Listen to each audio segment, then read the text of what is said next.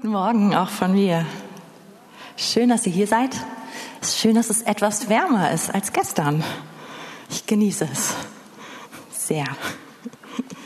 Vielen Dank, dass ihr uns so toll geführt habt. Und danke für den Cello-Sound. Oh.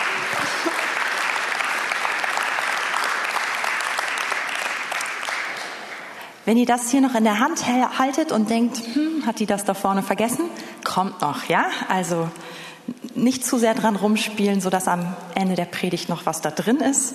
Wir werden es benutzen. Ja.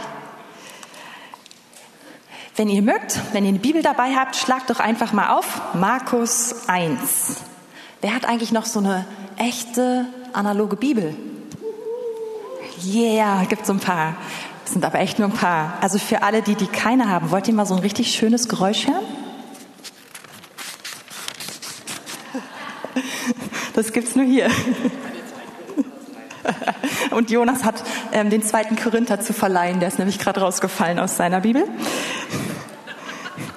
Ich habe eine ganz neue und ich glaube, mit der schaffe ich es ohne Brille. Der Nachteil ist, die ist so groß, ich kann damit Menschen erschlagen. Aber Wer weiß, vielleicht braucht man es mal. Nein. Gut, also ich mehr Quatsch erzähle, gehen wir zum Wort. Aber ich will ganz kurz, bevor wir hier einsteigen, noch den Kontext sagen. Wir haben, ich habe letzt vor zwei Wochen, glaube ich, habe ich gepredigt das hieß, Nachfolge ist kein Teilzeitjob. Und ich, ohne dass ich alles entfalten kann, das ist die Grundlage von dem, was ich heute bringe. Also wenn du merkst, da fehlt dir was, kannst gerne, wir haben es auf YouTube, da kannst du gerne nochmal aufrufen. Der Hauptgedanke war, dass Nachfolge damals die Jünger alles gekostet hat. Man konnte nicht Nachfolger Jesu sein, als Jünger Jesu, als Jesus gelebt hat und sein Leben so weiterführen wie bisher, sondern man ist komplett rausgegangen aus allem, um um 24 Stunden am Tag, sieben Tage die Woche, zwölf Monate im Jahr mit Jesus als Meister zusammen zu sein. Und das ist bei uns ganz definitiv anders. Wir haben Jesus im Fleisch nicht hier. Wir sind, wenn wir Jesus nachfolgen, sind wir noch in unserem alten Leben. Und gleichzeitig müssen wir lernen, dieses komplett hinter uns zu lassen und Teil eines anderen Reiches zu werden, Bürger des Himmelreiches. Das bedeutet, wenn du Jesus nachfolgst, dann lebst du permanent gleichzeitig in zwei Welten. Und wir müssen lernen, in diesen beiden Welten zu Hause zu sein. Und da wir Jesus nicht so vor uns haben wie die Jünger damals, hat Jesus uns den Beistand geschickt. Das heißt sogar wirklich einen wie ihn. Also der Heilige Geist ist für uns da, um uns zu, um genau das mit uns zu tun, was Jesus mit den Jüngern getan hat.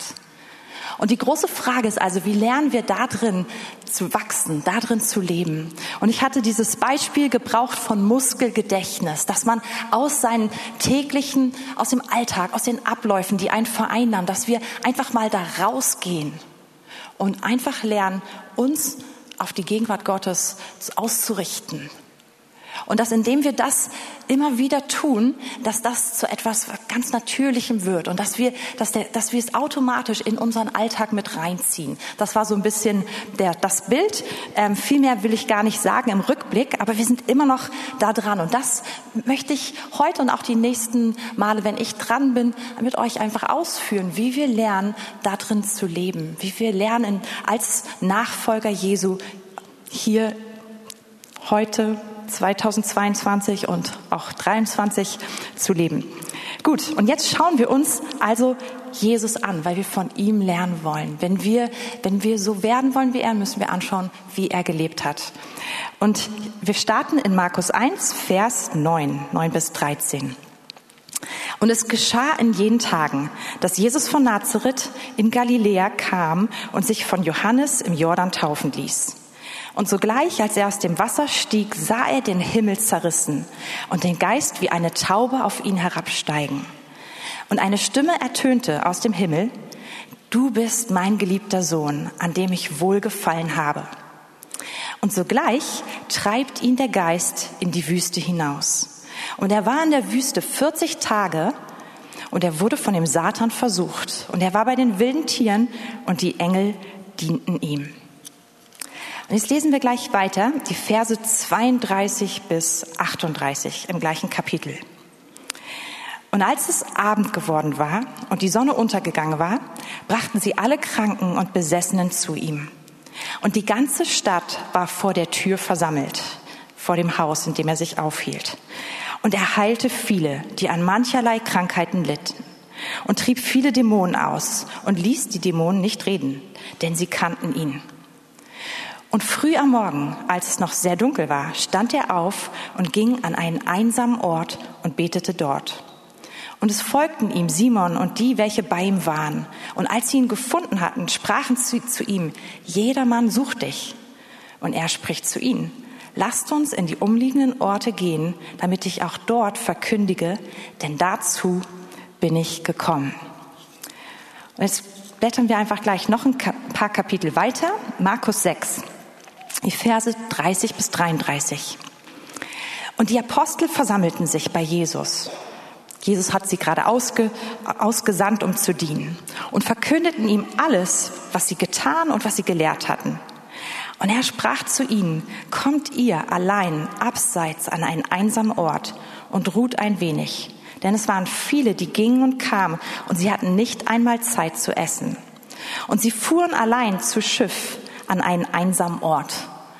Jetzt ist das Problem, dass die Mengen es mitkriegen und super schnell hinterherkommen und ihn eigentlich schon erwarten. Und Jesus lehrt den ganzen Tag, obwohl es eigentlich ein anderer Plan war. Und am Ende des Tages vermehrt er Essen für viele, viele, viele Menschen. Und wir lesen weiter in Vers 45. Und sogleich, also sogleich nach einem lang, lang, lang, langen Tag, nötigte er seine Jünger, in das Schiff zu steigen und ans jenseitige Ufer nach Bethsaida vorauszufahren, bis er die Volksmenge entlassen hatte. Und nachdem er sie verabschiedet hatte, ging er auf einen Berg, um zu beten. Und als es Abend geworden war, befand sich das, nee, hier, hier stoppen wir, neue Geschichte.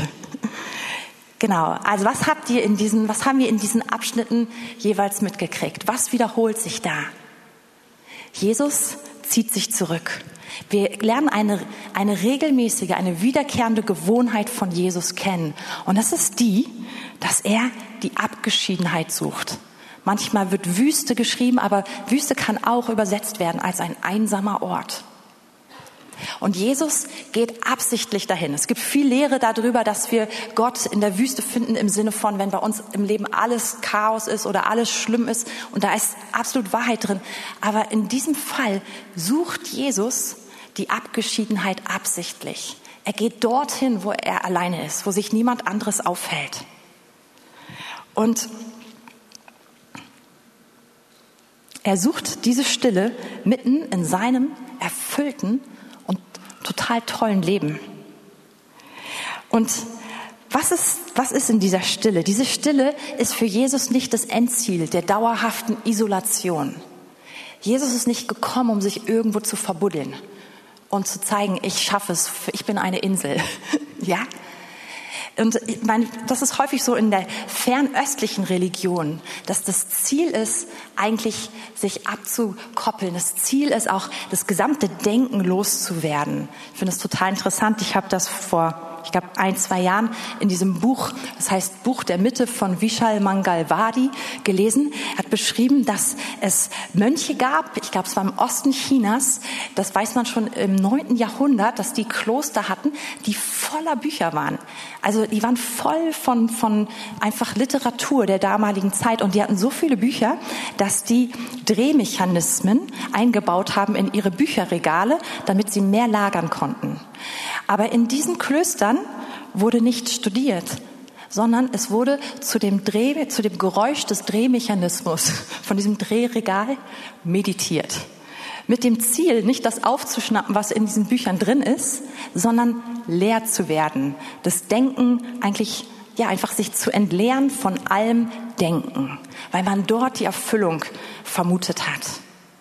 Und das ist bei Jesus nicht so. Es ist nicht sein Ziel, sich zu isolieren. Es ist nicht sein Ziel, dass er nichts mehr weiß. Sondern was, was passiert, wenn Jesus in die Stille geht? Wir wissen es aus vielen, vielen anderen Bibelstellen, auch gerade wenn wir ein bisschen eins und eins zusammenrechnen. Wir lesen zum Beispiel im Johannes 5 in Vers 19, dass Jesus sagt, dass er nichts tut, außer dass er es den Vater tun sieht. Jesus findet in dieser Stille, in, in der Zurückgezogenheit, findet er seinen Vater. Und er hört ihn und er sieht ihn. Und er braucht diesen Raum, wo alles andere ruhig wird, um ihn ungestört wahrnehmen zu können, um ihn zu sehen und um ihn zu hören. Wir lesen in, in der Bibel, in den Evangelien, auch in den verschiedenen Berichten, wie Jesus im Garten Gethsemane mit seinem Vater redet. Und was passiert, wenn er sich absondert, auch in Gethsemane, wenn er von seinen Jüngern sich, sich trennt und selbst von den dreien, die seine engsten Freunde waren, die, die, die die packt er noch ein Stück näher, aber dann geht er noch mal weiter weg, um alleine zu sein mit seinem Vater. Er sagt, wie es ihm geht. Er sagt, wie verzweifelt er ist. Er sagt, was für eine Todesangst er hat. Er bittet ihn, gibt es irgendeinen anderen Weg? Also in dieser Stille öffnet Jesus sein Inneres. Und Jesus ist nicht stoisch irgendwie da, sondern er zeigt seinem Vater, was wirklich abgeht in seinem Herzen. Und wir lesen zum Beispiel auch in Lukas 4, Vers 14, was in dieser Abgeschiedenheit geschieht. Es heißt nämlich, dass als Jesus aus der Wüste wieder rauskommt, dass er voll des Geistes ist. In dieser Einsamkeit, in dieser Abgeschiedenheit, in dieser Stille findet Jesus Fülle des Geistes. Und er kommt aus dieser Stille heraus, gerade nach dieser langen Phase, und er geht, er geht nach Kapernaum und er schlägt die Rolle auf und er liest vor, der Geist des Herrn ist auf mir. Und dann sagt er den Leuten, die dort sind, dieses Wort hat sich jetzt vor euren Augen erfüllt. Jesus kommt aus Stille heraus und er ist voll innerlich. Er ist so voll, dass er sich traut, sich hinzustellen und diese Verheißung von Jesaja vor allen auf sich zu beziehen und zu sagen, ich bin voll des Geistes. Und was ganz interessant ist, ist, dass Jesus also aus der Abgeschiedenheit kommt, dass er sie aktiv sucht, um dann wieder voll da zu sein für Menschen. Jesus ist an diesem Ort der Stille und dann ist er voll da. Und lass uns mal aufschlagen Lukas 5, Vers 15 und 16. Das ist nachdem Jesus einen Aussätzigen geheilt hat. Und wir lernen in den anderen Evangelien, dass er eigentlich gesagt hat, bitte sag's nicht weiter. Und dann entsteht in Vers 15, aber die Nachricht von ihm, von Jesus, breitete sich desto mehr aus. Und große Volksmengen kamen zusammen, um ihn zu hören und durch ihn von ihren Krankheiten geheilt zu werden. Also die Bibel beschreibt gerade Ausnahmezustand. Er aber hielt sich zurückgezogen an einsamen Orten, also Mehrzahl, auf und betete. Im Englischen steht hier sogar in vielen Übersetzungen, Jesus zog sich oft zurück. Also desto mehr der Druck von außen zunahm, desto mehr abging, desto mehr zu tun war, desto mehr Stress da war, desto mehr hat Jesus darauf geachtet, sich zurückzuziehen. Nicht um weg zu sein, sondern um dann ganz bewusst wieder da zu sein, voll da zu sein für Menschen. Und ihr Lieben, wenn wir denken und glauben, was in Philippa 2, Vers 6 und 7 steht, nämlich dass Jesus, als er auf die Erde gekommen ist, dass er es nicht wie ein Raub festhielt, Gott gleich zu sein, sondern dass er sich entäußerte und dass er Knechtsgestalt annahm. Das heißt, dass er so wurde wie du und ich. Dass er Mensch wurde mit menschlichen Begrenzungen. Immer noch Gott, aber nicht mit, mit dieser, mit der Allmacht, die er vorher gehabt hat. Dass er das abgelegt hat, um so zu werden wie du und ich. Wenn wir das glauben. Und wenn wir dann lesen, wie Jesus gelebt hat und wie er sich zurückgezogen hat, meint ihn nicht, dass wir das dann auch brauchen.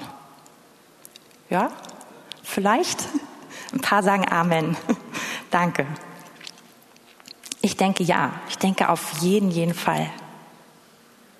Ich glaube, es gibt keine andere Generation auf dieser Welt, die es mehr braucht als wir. Ihr Lieben, ich glaube, wir leben in einer Zeit, wo wir mehr Stress und mehr Druck erleben als alle Generationen vor uns. Wir haben an vielen Stellen viel mehr Komfort, viel mehr äh, Ressourcen, viel mehr Möglichkeiten, viel mehr Reichtum, gar keine Frage. Aber wir zahlen auch einen hohen Preis dafür. Wir haben viel mehr Stress als wahrscheinlich alle Generationen vor uns. Und ich glaube, dass wir genau das, was Jesus vorgelebt haben, dass wir es dass das ein, ein total wichtiger Schlüssel ist für uns, dass wir das lernen müssen. Als ich Kind war, hatte ich tatsächlich etwas, was wahrscheinlich viele von denen, die vielleicht jetzt so 20 Jahre oder ein bisschen jünger sind, gar nicht mehr kennen. Und zwar Langeweile. Wisst ihr noch, was das war? Ja? Meine Schwester, meine kleine große Schwester, die heute Geburtstag hat,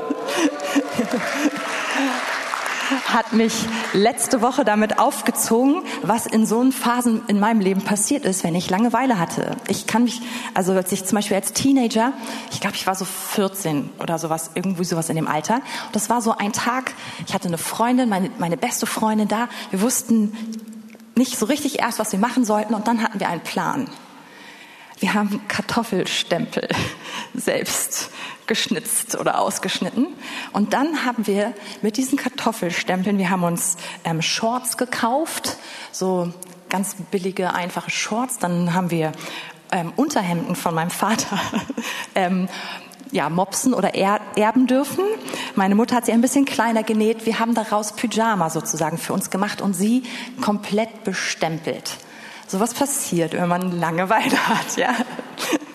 Und es ist auch seitdem nie wieder passiert.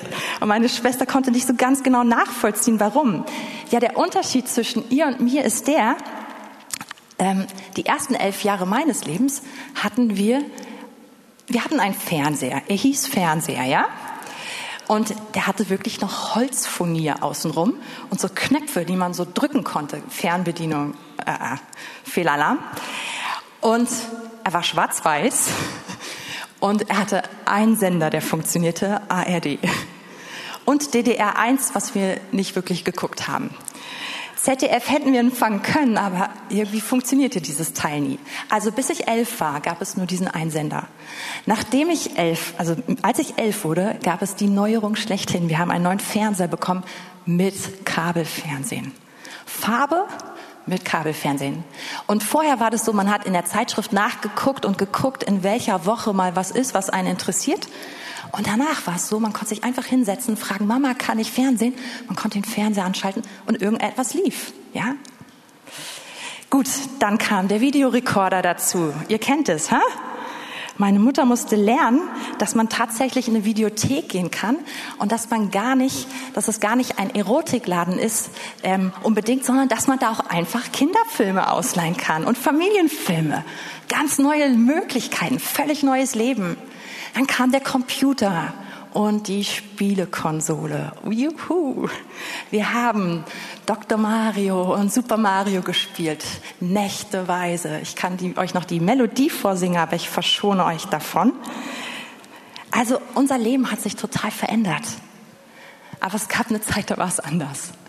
Bei uns persönlich, ich glaube, ist im Jahr 2000 der erste Router eingezogen, oder?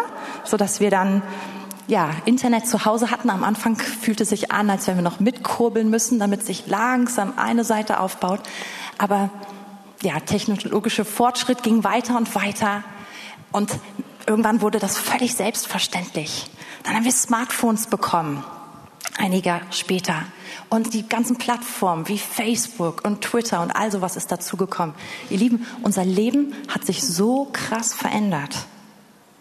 Früher dachte ich, wenn jemand viel, viel Stress hat, das muss eine ganz, ganz wichtige Person sein, weil ich so wenig Menschen kannte, die das betraf. Heute ist es andersrum. Ich kenne fast niemanden, der es nicht hat. Und ganz ehrlich, das, das tangiert uns doch alle.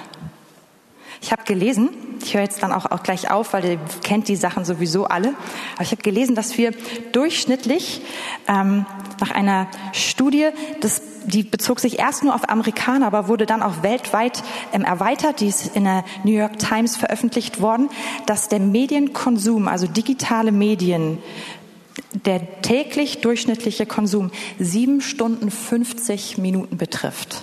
Das beinhaltet natürlich auch, wenn wir damit arbeiten, ja, gar keine Frage. Und die meisten von uns arbeiten ja auch ähm, sozusagen online oder sind ganz viel online unterwegs. Aber das bedeutet, dass man, wenn man das mal so probiert umzurechnen, dass das menschliche Gehirn täglich circa 34 Gigabyte an Daten verarbeiten muss. Das ist ein Wahnsinn. Das ist mehr, als früher Menschen in ihrer gesamten Lebzeit prozessieren mussten. Und das müssen wir an einem Tag machen. Und in dieser Zeit, wo wir also damit beschäftigt sind und wo wir eigentlich alle gewöhnt sind, fast immer Multitasking zu machen, komm, wenn ihr ehrlich seid, niemand von uns sitzt einfach mehr in der U-Bahn oder im Wartezimmer beim Arzt, oder? Sondern was machen wir als erstes? Wir holen unser Handy raus. Und dann packen wir noch die Ohrstöpsel rein, dann hören wir Musik oder einen Podcast. Parallel dazu machen wir unsere Nachrichten, sind noch auf ein paar anderen Seiten unterwegs. Wir sind eigentlich immer mit ganz vielen Sachen gleichzeitig beschäftigt. Und in dieser Zeit ist es wichtiger denn je, dass wir diesen Ort kennen, der Jesus so geprägt hat und von dem er seine Kraft geholt hat, wo er sich hat ausstatten lassen, so dass er ganz anders leben kann. Und ich habe so gemerkt, dass häufig unsere katholischen Geschwister uns an der Stelle ein bisschen voraus sind, weil sie sich teilweise mehr trainiert haben, diesen Ort kennenzulernen. Eine liebe Bekannte von mir, mit der ich über eine ganze Weile regelmäßig einmal im Monat zusammen gebetet habe. Es war so ein, so ein Gebet von Jugendleitern. Und ich glaube, wenn wir uns noch mehr getroffen hätten, dann wäre sie eine, eine super Freundin gewesen, weil ich sie so schätze. Ähm, die hat in der Lebensgemeinschaft Chemeneuf gelebt und hat mir regelmäßig davon erzählt, wie sie sozusagen ähm, Übungen der Stille macht und wie sie sogar ganze Jugendreisen ähm, oder ja eigentlich so Wochenenden oder Wochen machen und in die Stille zusammengehen. Und erst klang das befremdlich für mich, aber dann hat sie angefangen zu erzählen, was sie erleben dort. Und im Endeffekt, sie erleben total viel von dem, was in charismatischen Gottesdiensten beschrieben wird, aber sie nehmen sich die Zeit dafür, Gott zu begegnen. Das hat mich total fasziniert und auch ermutigt, das für mich mehr zu erkunden. Es gibt auch eine andere bekannte Katholikin, und zwar Mutter Teresa. Und von ihr gibt es ein total interessantes Interview mit einem Reporter ähm, von CBS. Und er fragt sie, was sie sagt, wenn sie betet. Also er fragt, ja, was sie in ihren Gebeten sagt. Und sie antwortet zu ihm, ich höre zu. Und dann äh, denkt er schnell um und sagt, ah, okay, und was sagt Gott? Und Mutter Teresa lächelt ihn an und sagt, er hört zu. Und dann schiebt sie hinterher, und falls Sie das nicht verstehen, kann ich es Ihnen auch nicht erklären. Aber das beschreibt es ganz gut. Es gibt, es gibt mehr und es gibt diesen Ort in der Stille, wo tiefe Begegnungen mit Gott stattfinden. Und ich möchte euch anhand jetzt von noch ein paar Abschnitten im Wort Gottes mit reinnehmen. Aber das Thema ist riesig und es gibt so viele, so tolle Stellen. Ich konnte mich nicht mal entscheiden, welche wir heute bearbeiten. Ähm, und möchte euch einfach das selber ans Herz legen, da einfach mal selber weiter zu forschen, weil da ist so viel mehr zu entdecken. Aber wir können zusammen aufschlagen. Ich denke, der eine oder andere hat schon jetzt damit gerechnet. Psalm 46. Ich glaube, ich habe irgendwo was reingetan. Ja. Fast.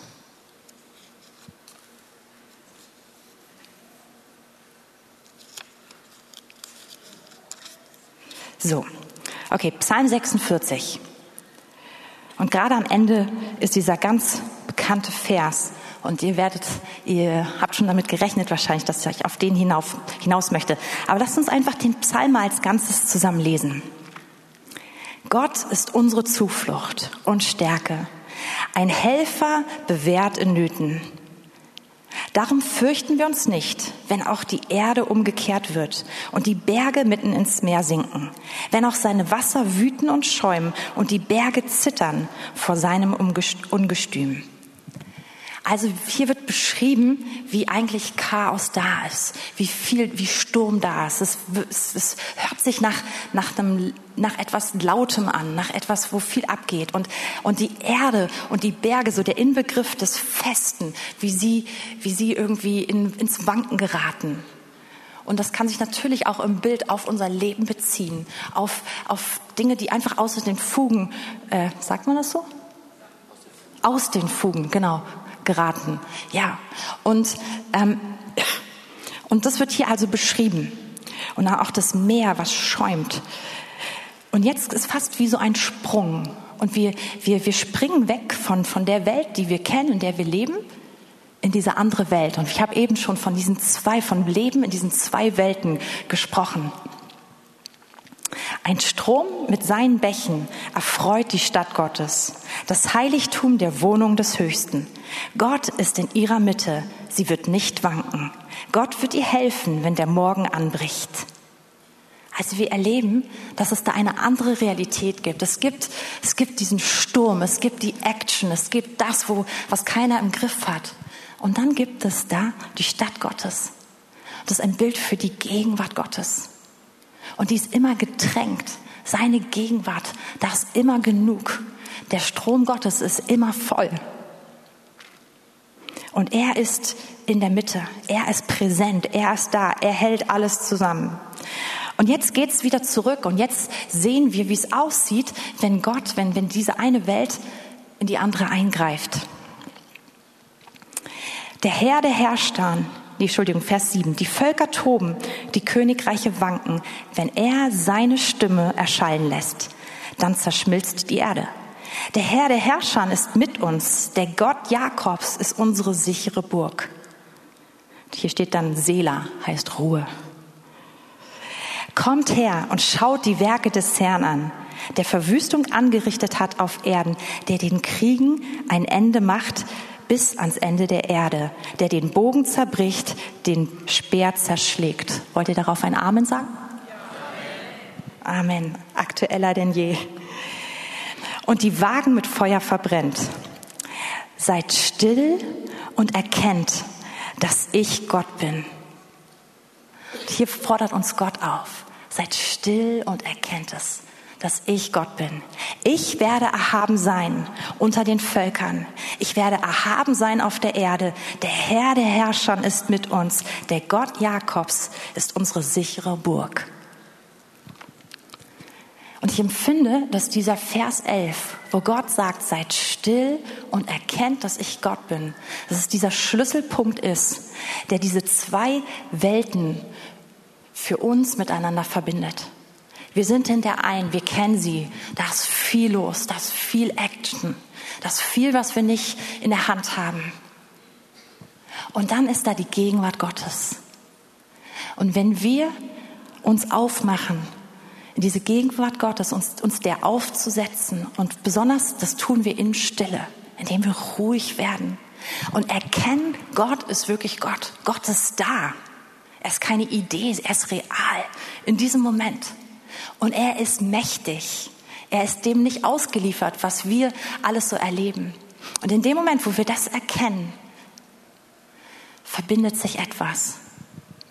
Und Gott kann sich erweisen auf noch eine ganz andere Art und Weise in unserem Leben. Und es fasziniert mich, dass Stille dieser Ort ist. Und es ist nicht nur ein Gebet, sondern es ist wirklich dieses, zu ihm zu kommen und ruhig zu werden.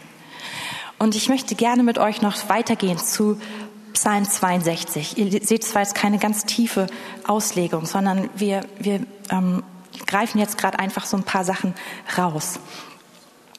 Psalm 62, auch sehr, sehr bekannt und wunderschön. Ab Vers 2. Nur auf Gott wartet still meine Seele. Andere Übersetzungen sagen auch vertraut still meine Seele. Aber merkt ihr schon wieder hier, wir haben wieder dieses still. Auf Gott ausgerichtet. Wartet still meine Seele.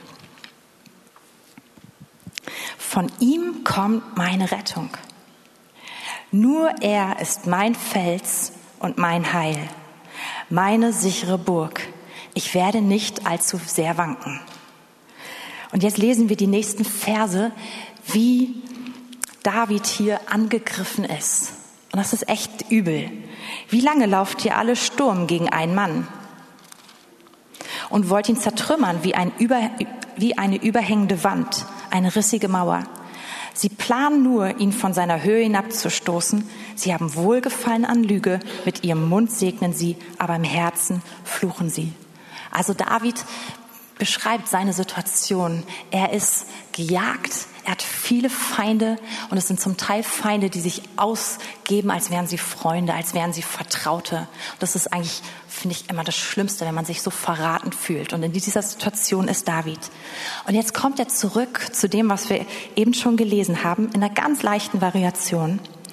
Nur auf Gott wartet still meine Seele, denn von ihm kommt meine Hoffnung, eben was meine Rettung. Er ist mein Fels und mein Heil, meine sichere Burg. Ich werde nicht wanken. Diesmal sagt er gar nicht, nicht allzu sehr, ich werde gar nicht wanken.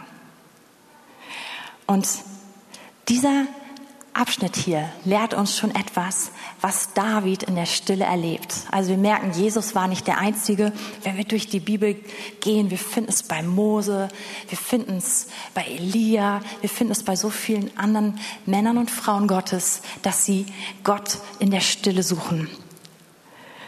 Und hier in dieser Stille passiert nicht nur etwas, so ein bisschen runterkommen. Ja, wir haben alle viel Stress, wir müssen mal durchatmen, vielleicht noch so ein kleines bisschen Therapiegedanken, der da reinkommt, sondern hier ist der Ort, wo alles andere wegfällt, mit dem wir uns ablenken können. Es ist dieser Moment und der Ort von, ich habe aufgeschrieben, brutaler Ehrlichkeit. Ich weiß nicht, wie es euch geht, aber wenn ich mich aufmache und zu sagen, Herr, ich will still sein vor dir, dann ist das gar nicht so einfach. Es hört sich so einfach an, aber ich merke in dem Moment, wo ich das tue, wo ich alles weglasse, häufig sogar die Musik. Manchmal habe ich ein bisschen Instrumentalmusik, aber auch häufig nichts. Wo ich einfach vor ihm bin, da geht erstmal eine Menge los in meinem Kopf. Ich weiß nicht, wie es bei euch ist.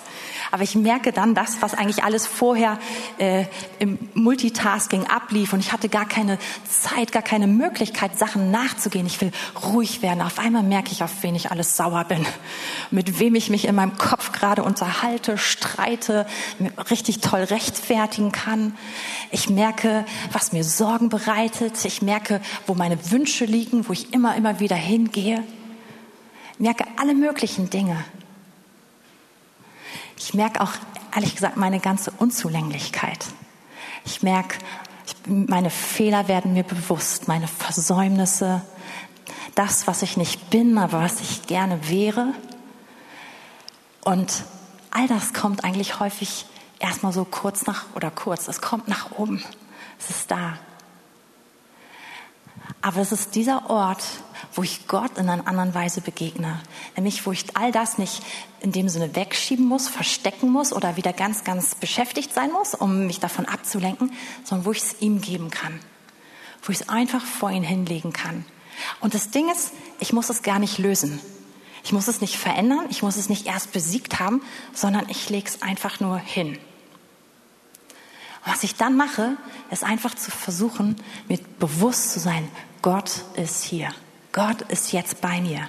Ich fange an, meinen inneren Blick, den Blick meines Herzens auszurichten auf seine Gegenwart. Mir einfach zu sagen, Gott, du bist hier. Und ich stelle mich ganz bewusst in deine Gegenwart, in deinen Blick. Ich möchte, dass du mich anschaust. Ich möchte von dir erkannt werden. Ich stelle mir das häufig einfach vor, wie, das, sein Blick, wie das allerschönste Sonnenlicht So, das zum Beispiel, wenn es im Frühling das erste Mal so richtig warm wird und wir gehen das erste Mal im T-Shirt raus und wir setzen uns in die Sonne und nach einem langen Winter, oh, tanken wir auf und es tut, es tut so gut, es fühlt sich so wunderschön an. So stelle ich mir einfach häufig den Blick Gottes vor und ich setze mich bewusst rein. Mit allem, was in mir hässlich ist, was eklig ist, in allem, mit allem, was in mir gerade tobt, mit allem, was ich nicht lösen kann, was mich überfordert, setze mich einfach damit oder stelle mich in seinen Blick. Und ich erlebe, dass Gott da ist. Und dass seine Gegenwart so, so gut tut. Und es ist manchmal ein Hin und Zurück. Manchmal kommt dann, kommen die Gedanken wieder. Ich würde nicht sagen, dass, das äh, lösen wir einmal ganz kurz. Das wäre total gelogen. Aber ich merke, dass das alles leiser wird. Nach und nach, dass es leiser und leiser und leiser wird. Und dass es auf einmal, was im Vordergrund steht, die Gegenwart Gottes. Er ist da. Er ist präsent. Er ist sogar spürbar. Er fängt an, mein Inneres zu erfüllen. Sein Frieden kommt und lagert sich. Und auf einmal werden Dinge, die eben noch wichtig waren, werden unwichtig. Und Dinge, die mich scheinbar ausmachen, machen mich auf einmal gar nicht mehr so aus. Und das, was wir hier gerade eben gelesen haben, das wird real. Auf Gott wartet still meine Seele, von ihm kommt meine Hoffnung. Er ist mein Fels. Er ist meine Sicherheit. Inmitten von allem, was ich nicht im Griff habe. Er ist mein Fels. Und mein Heil. Auf ihm ruht meine Ehre. Und das auf einmal wird nicht eine Wahrheit, die hier steht, sondern eine Wahrheit, die tief reinkommt, auf einmal, die in mein Herz kommt und die in Frieden bringt und die Freude bringt, aber auch Kraft bringen kann. Und es ist echt schön, dort zu sein. Und ich mache das, ich, ich bin nicht der Pro, ich, ich weiß, wir können von Leuten reden, die lesen, die das Stunden am Tag machen. Ich bin mit Minuten dabei. Aber ich nehme diese Minuten ganz, ganz bewusst eigentlich jeden Tag. Wirklich zu sagen, ich werde still. Und wenn es zehn Minuten sind, ich bin still vor Gott. Und erst denkt man immer, ah, das ist verschwendete Zeit. Ich könnte in dieser Zeit noch. Nee, das ist die beste Zeit, die beste Zeitinvestition, die du machen kannst. Diese Minuten zu nehmen und ruhig zu werden und zu merken, alles verändert sich. Ihr müsst mal ausprobieren, danach Bibel zu lesen. Das ist was ganz anderes. Auf einmal wird alles viel lebendiger, weil wir werden sensibel, ihn zu hören. Und in dieser Stille ist es nicht so, dass ich, dass ich diese Leere suche, sondern in dieser Stille beginne ich zu hören. Auf jeden Fall. Es ist nicht so, dass ich nichts beten darf, nichts reden darf, aber ich probiere erstmal gar nicht alles zu bringen, sondern eben einfach ruhig zu werden und ihn wahrzunehmen. Jetzt habe ich irgendwie zwei Punkte vermischt, die ich hier separat habe in meinem Skript. Ich gucke mal, ob ich also dieser Ort ist der Moment der Begegnung und es ist der Moment der Veränderung. Es ist eigentlich der Ort, wo wir uns selbst sterben. Ganz praktisch. Wo wir das hinpacken, was wir sowieso loswerden wollen, aber wo wir dem immer mehr sterben. Und das Entscheidende macht er, weil wir auf ihn warten. Aber ohne das Dasein, ohne das Warten, passiert es nicht. Oder sehr, sehr schwer. Und das ist der Punkt, wo wir das erleben können. Und gleichzeitig erleben wir diese Fülle, von ihm erfüllt zu werden, mit Kraft gekleidet zu werden. Wenn wir uns Mose anschauen, nur ganz kurz als Seitengedanken. Wir haben letzte Woche davon gehört, dass wir, dass wir den Heiligen Geist als Geist der Furcht des Herrn, dass wir uns nach ihm ausstrecken dürfen. Und dass dieser Geist der Furcht des Herrn Herrlichkeit in unser Leben bringt. Und das, was ich jetzt gerade beschreibe, soll eine praktische Anwendung davon sein. Wir können ihn irgendwie mit einem Gebet irgendwie unterwegs einmal einladen. Aber ich glaube, sich ihm auszusetzen, macht den Unterschied. Und wir lesen im zweiten Mose ähm, in Kapitel 33, wie Mose das praktiziert hat. Mose hat, bevor er die Stiftshütte gebaut hat, hatte diese, diese Hütte, dieses Zelt der Begegnung. Und das hat er außerhalb vom Lager aufgebaut. Genau wie die gleiche Strategie von Jesus. Rausgehen, weg von den Leuten, außerhalb vom Lager, alleine mit Gott sein. Und dort hat er Gott gesucht. Und wenn andere aus dem Volk Israel eine Frage an Gott hatten, mussten sie rausgehen, außerhalb vom Lager zu Mose. Und dort hat er mit ihnen geredet. Und wir lesen dann später in dem gleichen Kapitel in Vers 34 und 35. In der Zwischenzeit war Mose auf dem Berg und war bei Gott, hat die Gebote empfangen, dass sein Angesicht geleuchtet hat, jedes Mal, nachdem er aus diesem Zelt herausgekommen ist. Es gibt diese wirkliche physische Herrlichkeit, aber auch nicht nur das physische, sondern wirklich diese, diese Herrlichkeit in uns, die kommt aus dem, wo wir Gott in Stille begegnen, wo wir uns absondern und einfach sagen, hier bin ich für dich. Und wie gesagt, es ist nicht ein Endziel, sondern es geht immer darum, damit zurückzukommen zu den Menschen. Aber wenn wir da nicht waren, haben wir nichts zum Geben. Und ich bin eigentlich jetzt für heute am Ende. Ich möchte euch echt sehr ermutigen, dem einfach mal weiter zu recherchieren. Mit der Stille, auch mit dem Warten auf Gott, weil das in Stille im Normalfall passiert. Und wichtig ist, wenn wir das mit nach Hause nehmen wollen, wenn wir es anwenden wollen, wenn wir sagen, das wird eine Übung, die Muskelgedächtnis in meinem Leben erzeugen soll und die sozusagen nachhalt in den Tag, in die Woche oder immer wieder mich dahin führt, mit der Gegenwart Gottes bewusst zu werden, dann macht es Sinn, Raum dafür zu schaffen in unserem Leben. Und wir alle stehen an wirklich unterschiedlichen Punkten. Wenn du Kleinkinder zu Hause hast, dann nützt es dir nichts, wenn ich davon rede, dass du dich irgendwie drei Stunden zurückziehen musst in die Stille. Es ist lebensfern. Nicht möglich. Wird nicht passieren. Wahrscheinlich. Gerade jetzt. Vielleicht später wieder. Aber vielleicht hast du die Möglichkeit, dich wirklich zurückzuziehen und uns einfach das mehr kennenzulernen und schätzen zu lernen. Und wenn du weniger davon hast, dann nimm weniger, aber investier Zeit. Und vielleicht sogar mehr, fang an, einmal am Tag einfach fünf Minuten zu nehmen oder zehn Minuten zu nehmen. Und wenn du merkst, es tut was, dann nimm noch eine zweite Zeit am Tag, so dass wenn du merkst, es lässt nach der Effekt, dass du dich wieder dran erinnerst, dass du dein Muskelgedächtnis auffrischt und dich einfach dran erinnerst und dass du einfach das genießt, dass Gott da ist und dass er dich reinzieht in diese bleibende Wahrnehmung seiner Gegenwart. Manche von uns, ihr seid eher so Einzelgänger. Mein Vater, für, ihn wird diese Botschaft gar keine Herausforderung sein. Sein Lieblingsort ist in seinem Arbeitszimmer alleine bei 27 Grad. Und da ist er glücklich. Er ist, er ist auch glücklich, wenn wir alle in der Nähe sind, aber er ist eigentlich am liebsten da alleine. Und andere von uns, ey, früher mein Traum war immer mit der ganzen Gemeinde zusammen in einer WG zu leben. Ich bin das komplette Gegenteil davon. Ich bin so dankbar, dass der Herr diesen Traum nicht erfüllt hat. Aber ich, habe einen anderen, ich habe einen anderen Ausgangspunkt, ja. Ich muss das ganz anders hardcore lernen. Aber für alle von uns zählt, da begegnen wir Gott. Und das ist nie ein Ziel in sich selbst, sondern es soll zurückfließen dahin, wo die Menschen sind. Und von daher, lass uns einschätzen, wo wir stehen, wo wir anfangen, was wir für ein Typ sind, was wir für Möglichkeiten haben. Aber es nicht verschieben. Würdet ihr schon mal nach vorne kommen? Äh, ich brauche besonders die, ich bräuchte euch alle, oder die Musiker, wie auch immer.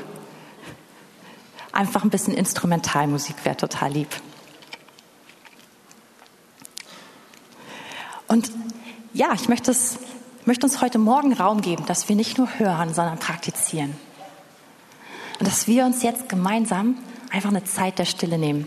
Wir haben eben beim Beten vom, vom Gottesdienst, äh, haben zwei Geschwister von ihren Erfahrungen mit den Quäkern erzählt, also einer mehr erzählt und Paula hat mir danach noch ein bisschen weiter erzählt. Ähm, also es gibt bei den Quäkern einfach diese, also häufig diese Zusammenkünfte, wo sie einfach zusammenkommen und nichts passiert, alle sind ruhig. Das kann stundenlang gehen. Ähm, wir haben überlegt, ob wir den Gottesdienst heute mal so machen. Und ich dachte, nee, ist vielleicht ganz gut, wenn wir, wenn wir die Lehre dazu bringen, damit wir wissen, was wir damit machen sollen. Aber jetzt, jetzt üben wir und jetzt machen wir es den Quäkern nach. Ja? Und wir erwarten jetzt nicht das Programm von hier vorne, sondern ich möchte dich einladen, diesen Moment der Stille mit Gott zu genießen. Und ich habe dir mein Bild gesagt, was ich nutze. Und das ist einfach, sich ins Licht Gottes, in den Blick Gottes zu bewegen. Und ich merke, wenn, das ist leicht, mir zu vergegenwärtigen, dass er da ist. Und es ist ziemlich, es ist für mich nicht schwer. Und ich merke schnell, dass seine Gegenwart mich erfasst. Ich weiß nicht, was dein Bild ist oder wie du das am liebsten machst oder ob du überhaupt Erfahrung damit hast. Also wenn nicht, leicht dir meins, ja. Ähm, aber wir tun es jetzt einfach zusammen und es, es gibt keine Agenda, sondern komm einfach vor ihn. Nimm ihn wahr und bring dich selbst, bring deine Gefühle, deine Gedanken, all das vor ihn und guck, was er dazu sagt, wie er jetzt in diesem Moment auf dich reagiert und vor allem, wie präsent er ist.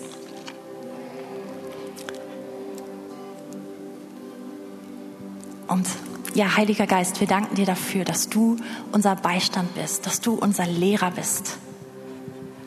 Danke, dass du jetzt hier bist in diesem Moment. Wir wollen hier keinen, ja, irgendwie Effekt oder irgendwas, sondern Heiliger Geist, wir laden dich ein, dass du uns hineinführst in geistliche Realität, die Stille deiner Gegenwart, die kraftvolle Stille deiner Gegenwart. Wir geben uns dir jetzt hin. Wir erwarten, dass du dich verherrlichst, dass du uns zeigst, wie nah du bist, dass du uns zeigst, wie gut du bist, wie heilig du bist, dass du uns Jesus offenbarst in diesem Moment. Danke, dass du hier bist.